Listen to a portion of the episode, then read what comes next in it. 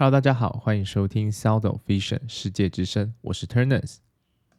Hello，大家欢迎收听今天的世界之声。OK，那大家听到这一集的时候呢，应该会是三月二十三号。那对于这个验光师来说，是一个比较特别的节日，因为今天是世界视光日 （World Optometry Day）。那在台湾呢，我们就称之为验光师节哈。所以呢，首先呢，就先跟所有在第一线为了民众的视觉照护而努力的验光师们说声验光师节快乐。好，那其实我一直都蛮想要录一集，就是专门介绍验光师的工作以及我们在社会中扮演的角色定位是什么哈。然后，既然刚好遇到这个验光师节，所以让我觉得说，哎，如果可以在这个特别节日去做这件事情的话，好像就更加的有意义哈。OK，绝对不是什么想不到题目要讲，所以才讲这个好像比较轻松的话题哦，绝对不是。OK，绝对不是。好，那首先呢，我们第一个想要先来跟大家分享，就是说，呃，验光师跟眼科医师的差别是什么？这可能是大家第一次听到验光师的的时候会有的一个疑惑哈。OK，那呃，简单来讲话呢，不管是验光师还是眼科医师，其实都是。专门在做这个眼睛相关照护的专业人员，哈，那比较快速的分法就是说，如果今天你的问题是比较偏向，比如说你有疾病，然后你可能需要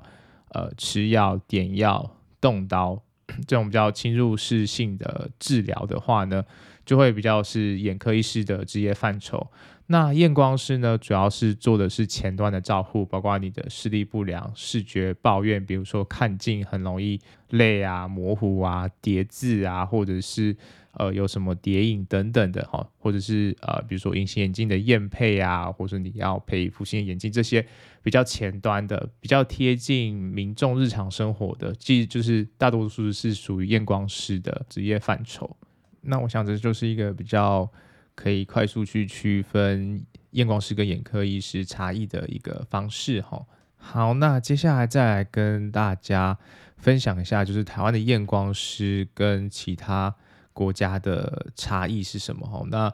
呃，有时候你可能会听到是介绍叫视光师，就是叫验光师，其实是一样的东西，就是一些名词上翻译的问题哈。那最主要呢，像其实，在台湾的话。呃，台湾验光师要做的事情蛮多的，就是除了呃验光这个步骤，就是说你要决定度数之外，你做了其他的视觉评估。那通常在台湾的的验光师，他们还要会制作眼镜，对，然后其他验配眼镜这些，就是就是其实大部分的各个国家验光师都会做的事情。那主要是在西方国家，他们会再分的细一点，也就是说他们会有所谓视光师跟啊、配镜师，就专门处理眼睛检查。照护跟度数决定的，还有专门负责配眼镜的哈。然后在学习的这个制度上也会有点比较不一样哦。比如说以美国来讲的话，他们的视光医师，他们的视光医师哈，optometry doctor 哈，他们都简称 OD，主要是在学士后的一个课程，就是说你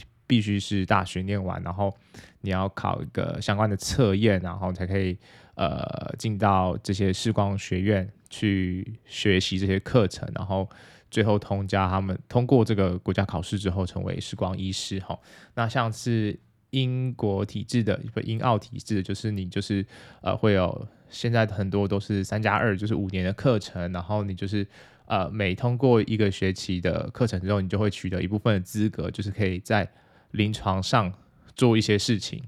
然后可能完成毕业后你就可以。在当地注册成为当地的视光师或验光师这样子。OK，那以台湾来讲的话呢，就是呃，我们验光师的制度就是大学的大学或是专科的四年或五年的课程嘛，然后通过国家考试，然后就可以成为验光师。对，但是做的事情相对来讲会多一些哈，就是除了度数之外，你还要做这个呃眼镜配镜跟制作的部分。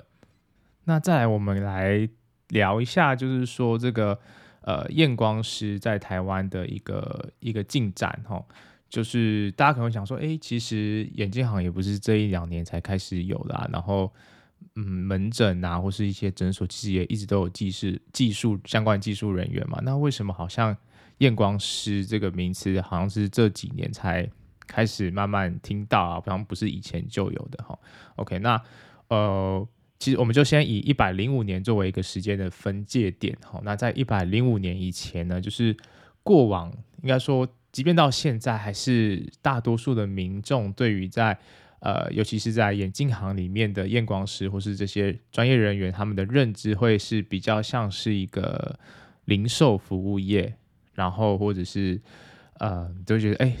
跟那个钟表相关嘛，就以前的那个眼镜行都是钟表眼镜嘛，就是都都是绑在一起的哈，就是那种感觉就像是一个呃技术人员，然后像比较有那种职职人的感觉哈。好，那这其实就是跟呃这个产业的在台湾的这个产业的文化当初是主要是受到这个日本的影响嘛，所以就是会有这种职人感哦。因为呃其实以视光学来讲，这个。医疗的专业、专业、专业学术是主要还是来自于西方嘛？但是当初台湾在历史上的关系呢，所以其实我们这一方面眼镜产业的发展是受到日本的影响比较多的。那日本他们很重视所谓的职人啊、学徒这种东西，哈，所以你会发现早期的眼镜行很多都是整个家族一起做，或者就是。楼上就楼下，阿弟就阿阿阿季啊，就是什么，就是整个家族就一起一起拉进来，然后做这个哈，不然就是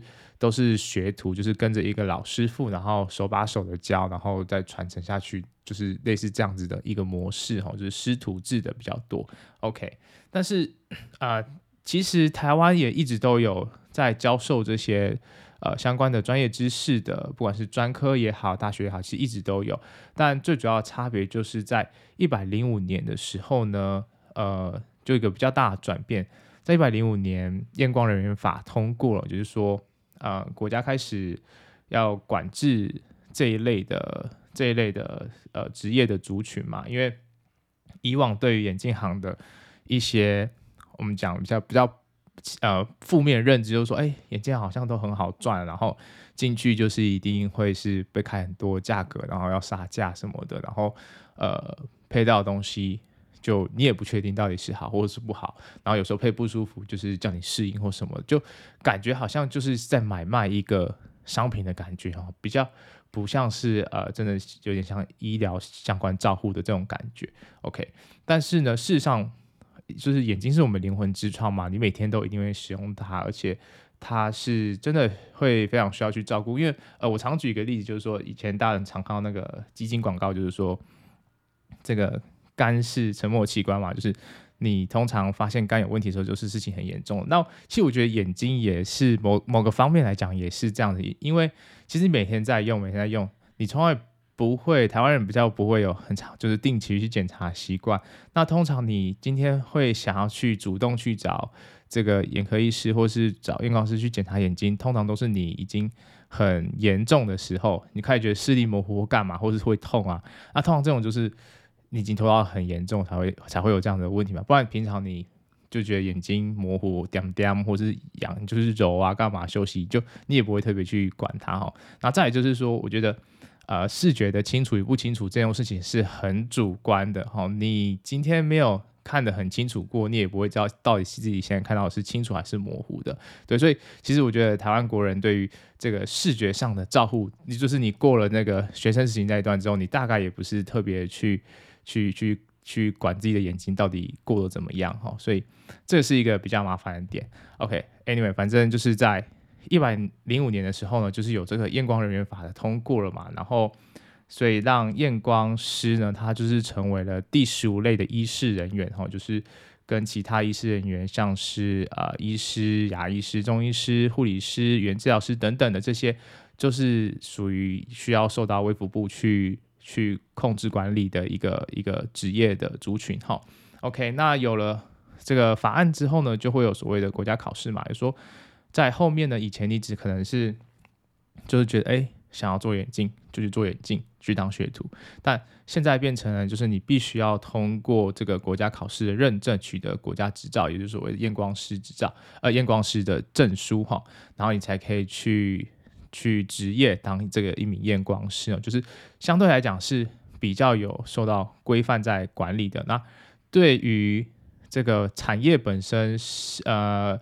某个层面上可能会有一定程度的，就是伤害，但是以长远角度来看的话，其实也是一种保护，代代表说所有进到这个产业体系的人都是有经过一定的把关的。那不管是对自己也好，对一般民众也好，都是一个我我我个人认为是一个更好的一个发展呐。OK，当然从原本不需要受到任何的管束到。突然有可能很多规定啊要去遵守，一定都会有一个阵痛期存在嘛。OK，好，反正呢就是在一百零六年开始呢，就出现了第一批的这个验光师出现哈。那这个产业呢就渐渐的有点从单纯的零售服务业，然后。慢慢的转成这个专业的医疗产业，但是你说未来它有没有可能就是完全变成一个医疗产业？我个人觉得是不太会啦，就它还是因为毕竟还是有销售服务的这个这个元素存在嘛。但我但是我会觉得它会慢慢的就是越来越重视，比如说眼睛照护，然后呃对民众卫教，还有这个比如说度数的决定啊，还有我要怎么去解决说顾客的视觉抱怨哈，就是会越来越多有专业知识的背景去作为呃。这个度数的调整啊，或是我要怎么去给我的患者一个很好的适合他的一个产品哈。OK，所以呃，总归来讲呢，就是呃，个人认为是会往一个比较专、更加专业，然后对大家都好的一个方向去发展哈。对，但是呃，换句话说，就其实民众也可能要稍微去改变一下自己的心态哈，因为。呃，就已经不像以前，好像去配眼镜只是在呃喊价，然后去呃就是挑一副自己觉得好看的眼镜而已，而不是重视说你就究竟拿这个产品对你的日常生活是有什么帮助跟有什么改善的。对，所以这就就是呃职业人员跟这个一般民众都需要去互相磨合跟沟通，还有去调整心态的一个地方。好，那讲了这么多呢，好像就是。的，就是总归就是，好像验光师越来越专业嘛。那到底是专业在哪里？凭什么就是就是成为一个呃医事人员？哈，OK，好，那就就是如同前面讲的嘛。目前来讲，验光师他的定位就是所谓的医事人员，你是要负所谓医疗相关责任的哈。然后你是要扛比较多压力的。简单来说就是这样子。那工作场所呢，我们通常就是。呃，我们会讲验光师工作的地方就叫做验光所哈。那这个验光所呢，它可以是在呃一般就是店面，就是眼镜行里面，然后也可能是诊所里面会设立验光所，或是医院里面会设立验光所，所以就是工作场所的部分。那我们工作职掌大概是大家最好奇的，因为一般的民众来说的话，大概就觉得，哎，那、啊、不就是按个机器，然后弄个度数，然后眼镜就这样，好像听起来好像很简单哈。但事实上，验光师能做的事情真的很多哈，包括验光，就单纯讲验光这件事情，也不是大家坐在机器前面，然后就直接拿它的度数去帮你做验片，因为通常这样一定都有很大的问题。那我们在这个视觉功能评估当中呢，屈光也就是验光这个只是一个最基本，就是大家都应该要做的事情哈。那除此之外呢，我们还会去评估，比如说我们像以一只眼睛来讲话，就是你的。眼睛肌肉的运动能力啊，然后你的呃看近看远这个调整焦距，我们称为调节的能力啊，然后还有一些呃以双眼来讲的话，你会有向外看或者向内看，眼睛都要做一些联动以及配合嘛。然后这些呢，就是这种所谓的视觉功能的评估，也都是验光师他在培养的过程中需要去学习的哈。那这些东西它牵扯到的，虽然最后都是。透过度数或是一些呃，我们下的一些比较特别的处方来调整，就是对一般的民众来讲，都还是一副眼镜啊。简单来讲就是这样子。但是中间这些参数呢，其实都会影响到你佩戴这副眼镜的舒舒适程度啊，以及它是不是适合你的需求，有没有办法满足你现在用眼的这个状况哈。这个中间是需要经过很多很多的检查参数以及他的训练去培养。出来，呃，去培养说我要怎么去给这个患者、这个顾客一个最适合他的处方，哈，所以这个是第一个，就是验光跟视觉功能相关的检查。好，那第二个就是说，呃，第二个大宗的业务范围就是这个隐形眼镜的验配嘛，就是验光跟配镜的部分啊，在前面的集数里面有提到，就是台湾其实。隐形眼镜的取得有点太过容易了哈。那早期可能可能有，甚至我看过在便利商店或者是像一些呃什么什么百货啊、宝雅这种药妆店，其实你都可以买到隐形眼镜哈。好，他们可以卖，就肯定是没有什么太大的问题。但是问题是，呃，其实大部分人并不知道自己适合什么样的隐形眼镜的产品，包括材质、弧度，甚至是度数。都可能是凭印象或者随便拿的，那这其实会造成比较多的困扰，就是说，呃，隐形眼镜它毕竟是直接接触在这个眼睛的角膜上面的嘛，所以它不管是感染啊，或者是呃，就是其他问题的几率都会比较高一点，尤其是你佩戴的如果不是那个每日抛弃抛弃型的哈，戴完就丢的，你可能就会用错误的方式，然后导致自己会有。不可逆的视觉的视力的损伤，哈，这是比较严重的部分。所以，以一个验光师的角色呢，其实他除了帮你验出你需要度数、你需要弧度之外呢，他还必须要教导你正确的使用隐形眼镜，以及你要怎么去针对它去做照护，然后你要用什么产品去清洗啊，然后正确的佩戴习惯，每天应该要戴多久，什么时候你就要拔掉，然后不可以戴着隐形眼镜做这哪些事情，这些都是一个。验光师他在帮你验配隐形眼镜的时候，需要给予你的一些观念的建立，哈，所以这是第二个，就是验光师他主要为民众服务的一个内容，哈。那第三个就是我们讲了，因为台湾目前来讲的话，呃，大部分验光师还是有承揽这个眼镜制作的制作的这个业务，哈，就是说，呃，大家呃有时候可能会觉得说，是不是我验完光，然后眼镜就像从抽屉这样拿出来就给你，也不是哈，就是其实眼镜它是需要制作的哦，因为你要挑框嘛，然后你挑完框之后呢，我们就会呃根据可能前面眼镜呃检查的结果，然后去跟厂商 order 它的度数，然后镜片来的时候它并不是磨好的，大部分情况就如果它是自己制作眼镜的话，它镜片来不是磨好啊，就是一个圆形的就没有去打磨的一个镜片嘛，然后。接下来呢，我们就要根据一些参数，包括你眼睛的定位啊，我瞳孔跟瞳孔之间的这个间距啊，然后你镜框的大小啊，然后你散光的角度啊、位置啊等等的哈，这些，然后去去用机器去研磨出跟你挑选的镜框一样形状的这个镜片，然后再把它装上去，最后才会成为你最后拿的手上拿到那副眼镜哈。那拿到眼镜之后呢，就还要做调整嘛，因为像很多的产品，比如说像呃多焦点镜片啊，或是一些呃什么双光镜片，就是有比较说特殊功能的镜片，它在调整的定位上也是很重要的。因为如果你没有一个好的调整，你可能佩戴起来就没有办法达到它原本的效果。然后再就是每个人的脸型不一样嘛，耳朵高低啊，然后鼻子的高低啊，或是脸的这个呃左右脸的这个宽度什么不一样。如果你今天没有把你的镜框去调整好的话呢，有可能造成你佩戴的不适哦。所以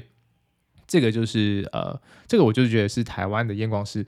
可能会比较厉害的一个部分，因为就前面有提到嘛，我们过往的眼镜产业是比较偏向一个职人的感觉嘛，然后确实有很多老师傅在这一块，他们的这个比如说镜框的手作啊，然后去镜片的。制作这些真的就很多很多的小细节跟功夫在哈，好，所以这个也是台湾验光师会需要去在工作的时候需要去做的一个东西哈。OK，那第四个呢，就是呃，这个可能跟大多数的民众比较不一定会有相关哈，就是低视力患者或是说嗯，可能大家比较听到就视障患者的这些他们的评估以及以及他们可能需要的一些辅具的教导跟。使用哈，就是我们要怎么教他去使用这些辅具来帮助他的生活过得更好哈。就但是这一方面的话，就是除了验光师会参与他的评估的话，其实还会包含很多其他医师人员，呃，以及医师呢，然后就是会去组成一个团队，去共同的评估这个患者他需要的东西是什么哈。只是呃有一部分的呃有一部分的范围就是交由验光师去处理的，比如说我要给他什么样度数的放大镜。什么样类型的是呃手持式的、站立式的，然后还有有的是眼镜佩戴式的，那甚至有一些就是比较多的产品，这边我就不不会再讲更深了，都是大家就是了解一下，就是呃这也是验光师他的其中一个职业范畴啦，对。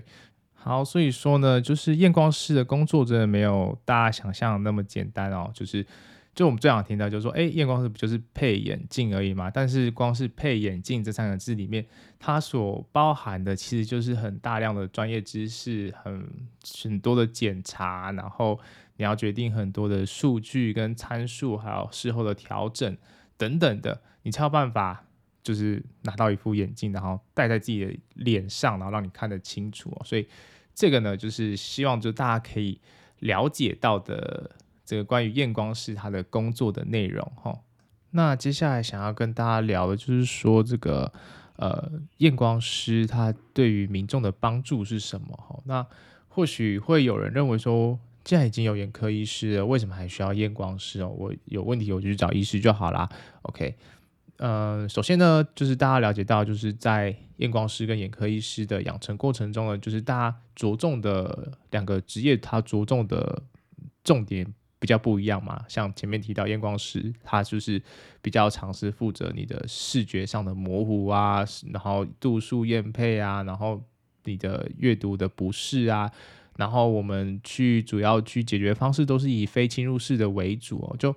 比较是贴近。民众日常生活抱怨的一些问题，那眼科医师呢，他们就会比较着重在于疾病以及比如说需要动手术的部分，就是比较多侵入式，然后你的状况可能是比较危险、比较麻烦的时候呢，当然是要找眼科医师。OK，那一个完整的医疗的这个一个保护网，你要可以去运作的话，你本来就是需要去做所谓的分工跟分流嘛，那。不是说什么都找什么都找眼科医师，或是什么都找验光师，就当然这样子就一定会有会有很多的问题产生。那验光师呢，在这个这个视觉照护的定位当中呢，就比较像是一个守门员哈，就是我是我们是这个最前端负责去接触到民众去做筛选。那今天如果我发现你可能有。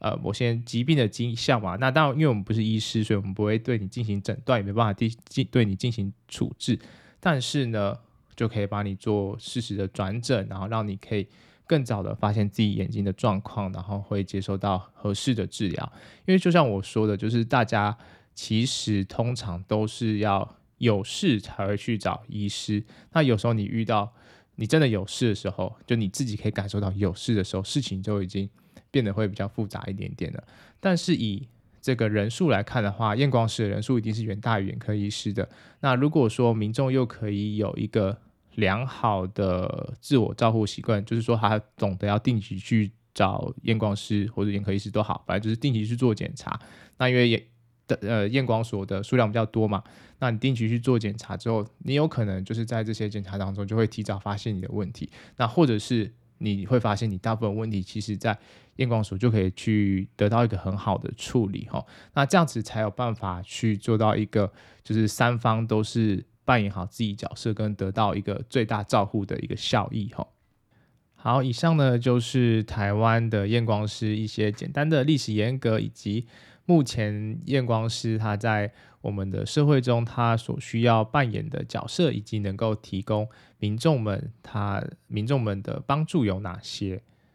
好，那接下来跟大家分享一下这个关于世界视光日的历史的冷知识哈。那每年的三月二十三号呢，就被定定为世界视光日。它这个节日的目的就是在于要提高公众对于眼睛健康还有视力保健的一个重视。那同时就是透过这个节日，就感谢这个专业视光师在这个眼睛照护方面的这个贡献。哈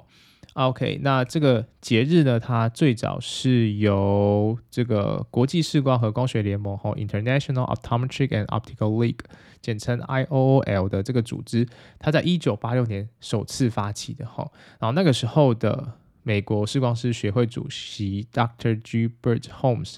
他也在那一年，他就是也同时接手这个 IOL 的组织嘛，然后在他的领导下呢，这个组织它就成为了一个促进国际视光学界之间合作和有还有交流的一个重要平台。那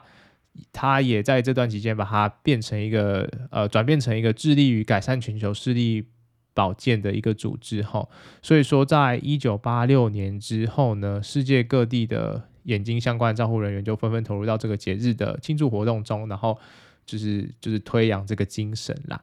那在一九九五年的时候呢，IOL 它就是正式更名为世界视光协会哈，World Council of Optometry 哦，简称 W WCO。那 WCO 呢，它目前来说是一个非盈利的国际组织。它致力于推动全球视力保健产业的发展，哈，然后他们主要是透过促进国际间视光学界以及眼睛相关照护相关专业人员的合作与交流，来提高全球对于视觉照护保健的水平，哈。然后它支持各国的验光师通过宣传、教育、政策制定，还有相关的人道主义活动，将眼睛健康还有视力保健作为一项人权来促进。OK，所以。总而言之呢，这个世界视光日，它对各国的眼睛相关的照护人员来说，就是一个很重要的节日啦。那透过这个节日，我们可以提高大众对于眼睛健康还有视力保健的认识跟重视哈，并且传递这个讯息给身边的人，来确保大家的眼睛健康都可以受受到一个妥善的还有完善的照顾。这样，OK，那呃，WCO 它今年的主题呢？就是 expanding optometry's role，the time is now。哈，就是说，呃，简单的翻译就讲说，它就是呃扩大这个验光人员这个角色的影响力啊，而且就是就是 right，就是现在就应该要进行哦。那原因就是呃，它就是大家可以自己上它的网站哈，就是打那个呃 World Council of Optometry，然后他们就是每年就在呃这个世界视光日的这一天嘛，它就是会有一个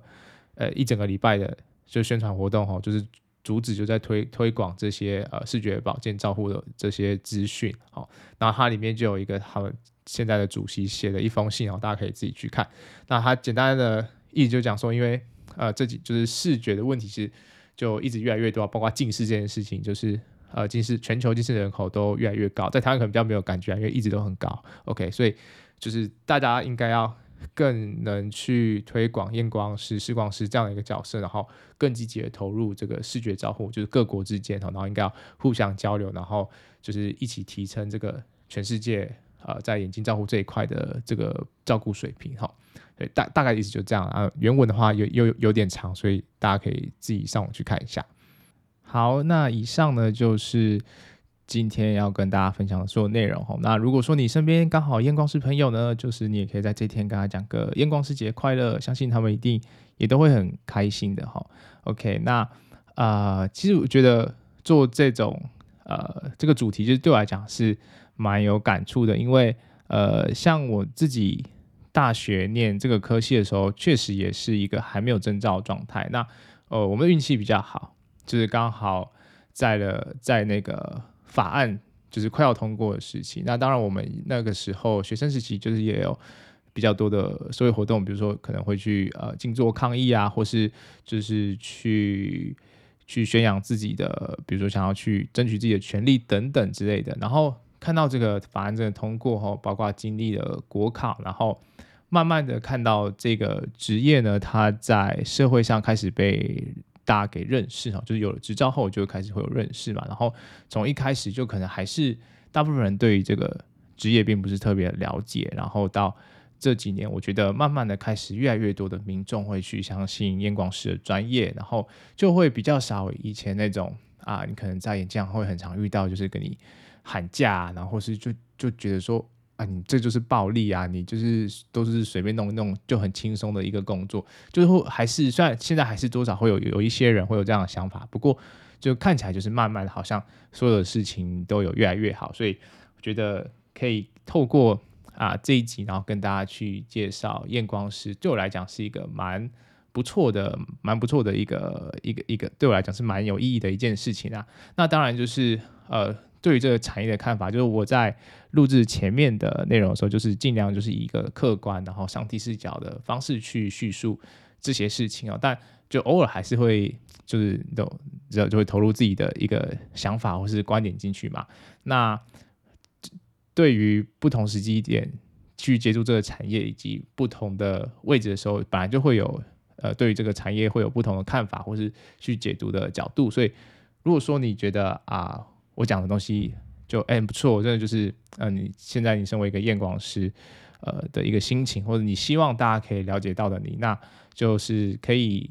多多的分享这一集的节目，然后就是让更多的人去认识验光师。那如果说你可能觉得，哎，有些观点你可能不是那么认同，那我觉得也也无所谓哈，就是毕竟每个人看待事情的角度会不同。那如果你觉得你有什么不错的想法，你也可以就是私讯啊，或是留言给我，让我知道，那大家可以互相交流，然后就是一起让这个这个职业可以嗯以更好的方式呈现在大众面前啊。就我个人想法是这样子。好，那因为我们现在已经就是不管是这个 FB 有粉丝页了嘛，就是那个世界之声的粉丝页，然后 IG 也有了，然后。在各个播放平台，目前已经有啊、Apple Podcast，然后 Spotify，还有 Google Podcast，还有原本就是这个 SoundOn，好，这几个平台都有上架了。所以如果大家觉得这个节目内容很不错的话，请帮我五星好评，然后就是让他可以多多的提高他的触及率哈，然后多多分享出出去哈，不管是节目本身或者是这些相关的粉丝专业，对，然后。呃，也可以透过平台去留言，让我知道你的一些想法，或者是你想要问的问题。那你要透过 FB 或者是 IG 去私讯也 OK，都没有问题哈。然后，因为接下来就呃，在还在思考怎么去进行，就是国考季快到了嘛，所以就可能以后会留个时间，然后做一些国考生的问答。就是如果有就是正在备考的考生有问一些。个观念上的问题哦，你不要不要问我题目，我没有办法，